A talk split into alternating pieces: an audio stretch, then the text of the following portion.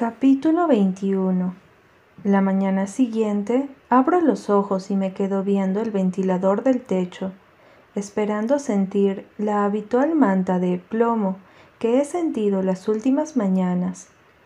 Bueno, los últimos años en realidad. Me había acostumbrado tanto a ella.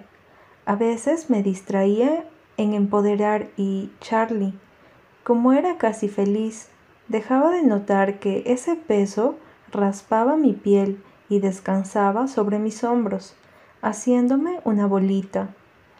Pero esta mañana no hay nada de eso. En cambio, siento tanta claridad que casi me asusta.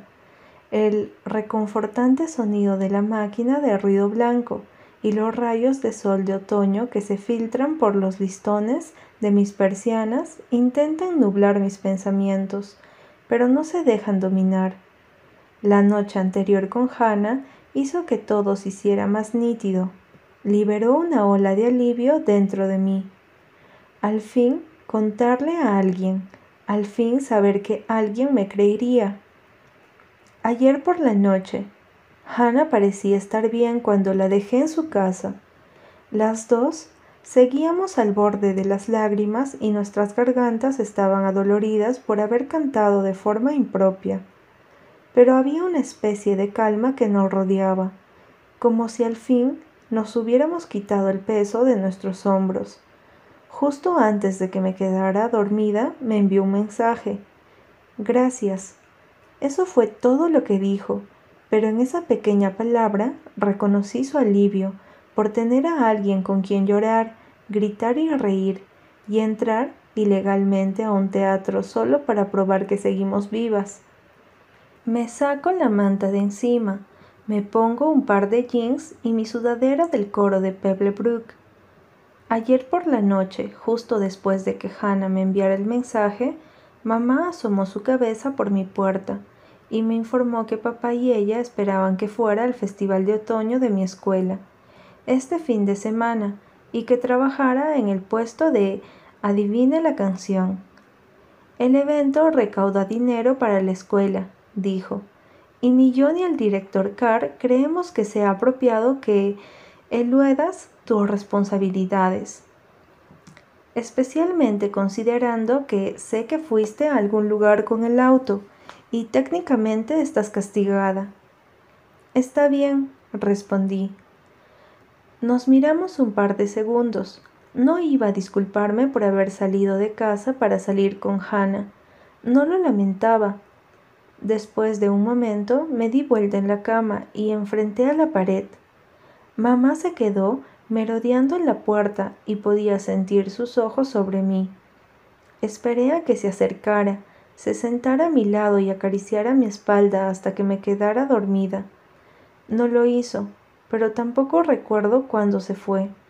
Me debo haber quedado dormida con ella parada allí. El rancio aroma de Tamenayori seguía aferrado a mi piel. Ahora mis manos tiemblan mientras recojo mi cabello en un rodete no muy arreglado y me pongo algo de máscara de pestañas y brillo labial. Siento como si me hubiera tomado una bebida energizante en ayunas mis nervios no se calman. En general, el Festival de Otoño es uno de mis eventos preferidos de la escuela. Es chocolate caliente y quemar hojas y paños rojizos y dorados que envuelven fardos de heno y juegos tontos que hacen que me ría y me comporte como una niña pequeña. El año pasado, Charlie y yo nos encargamos de la aburrida venta de pasteles que hicimos más interesante pidiéndole a los clientes no solo que pagaran por sus brownies, sino que también adivinaran las canciones que Charlie tocaba en su guitarra y que yo tarareaba a todo volumen de forma molesta. Hicimos enojar a muchos padres privados de chocolate.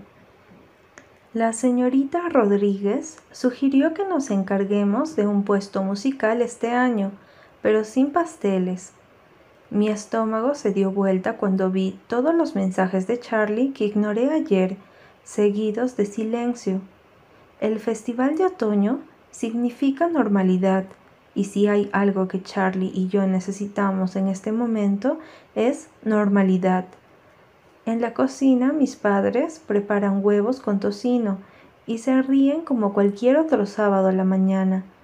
Mi papá bebe té y mi mamá seguramente va por su cuarta taza de café. Llena un plato con huevos dorados y luego corre con la cintura a mi padre del fregadero para poder limpiar la sartén. Papá responde dándole un latigazo en el trasero con un paño de cocina. Los miro durante unos minutos, respirando hondo.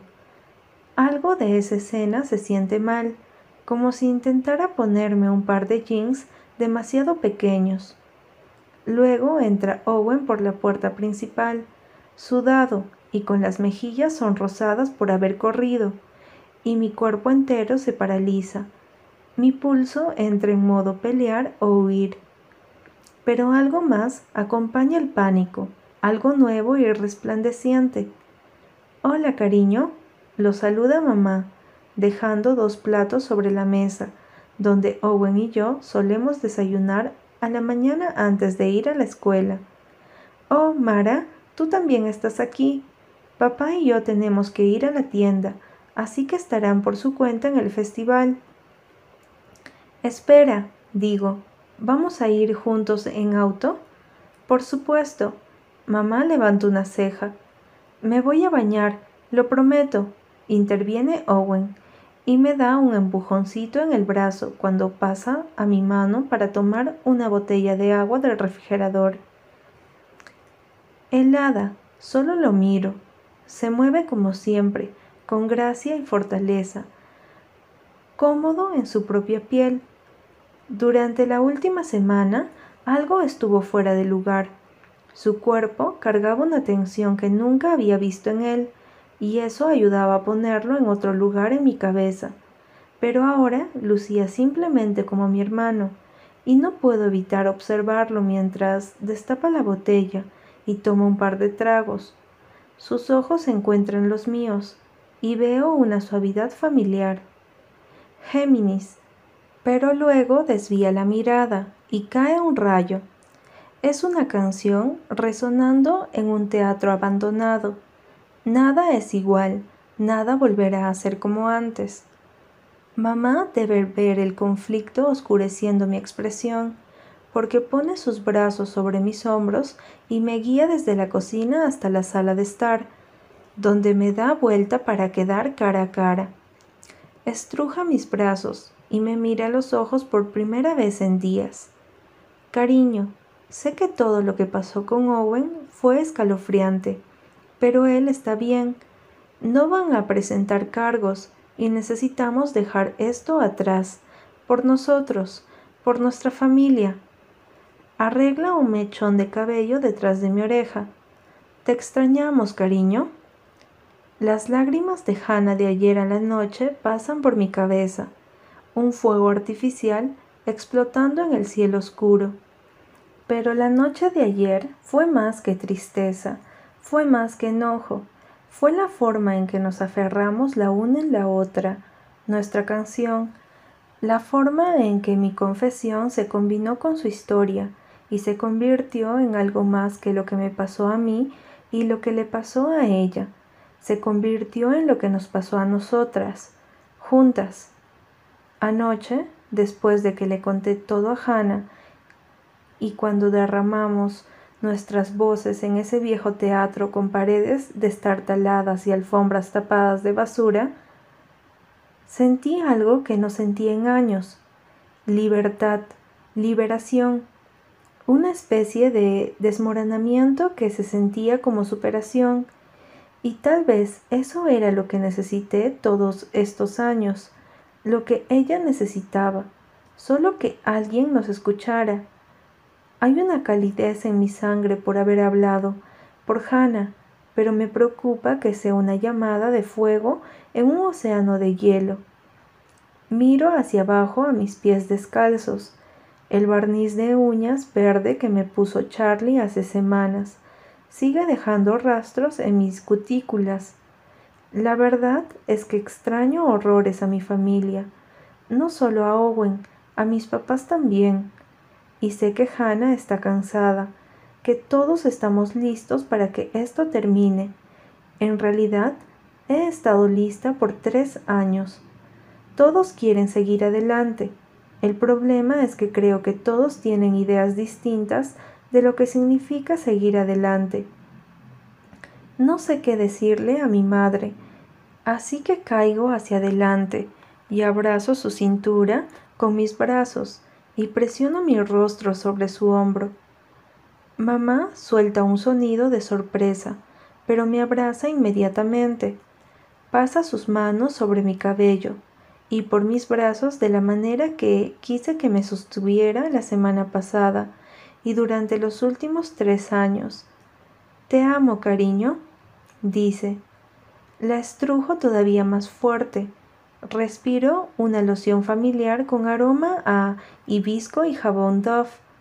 Lo hago por el consuelo, por la conexión, porque quiero que este momento con mi madre se sienta como una victoria, un cambio, incluso cuando adentro de mí sé que todavía queda mucho por decir.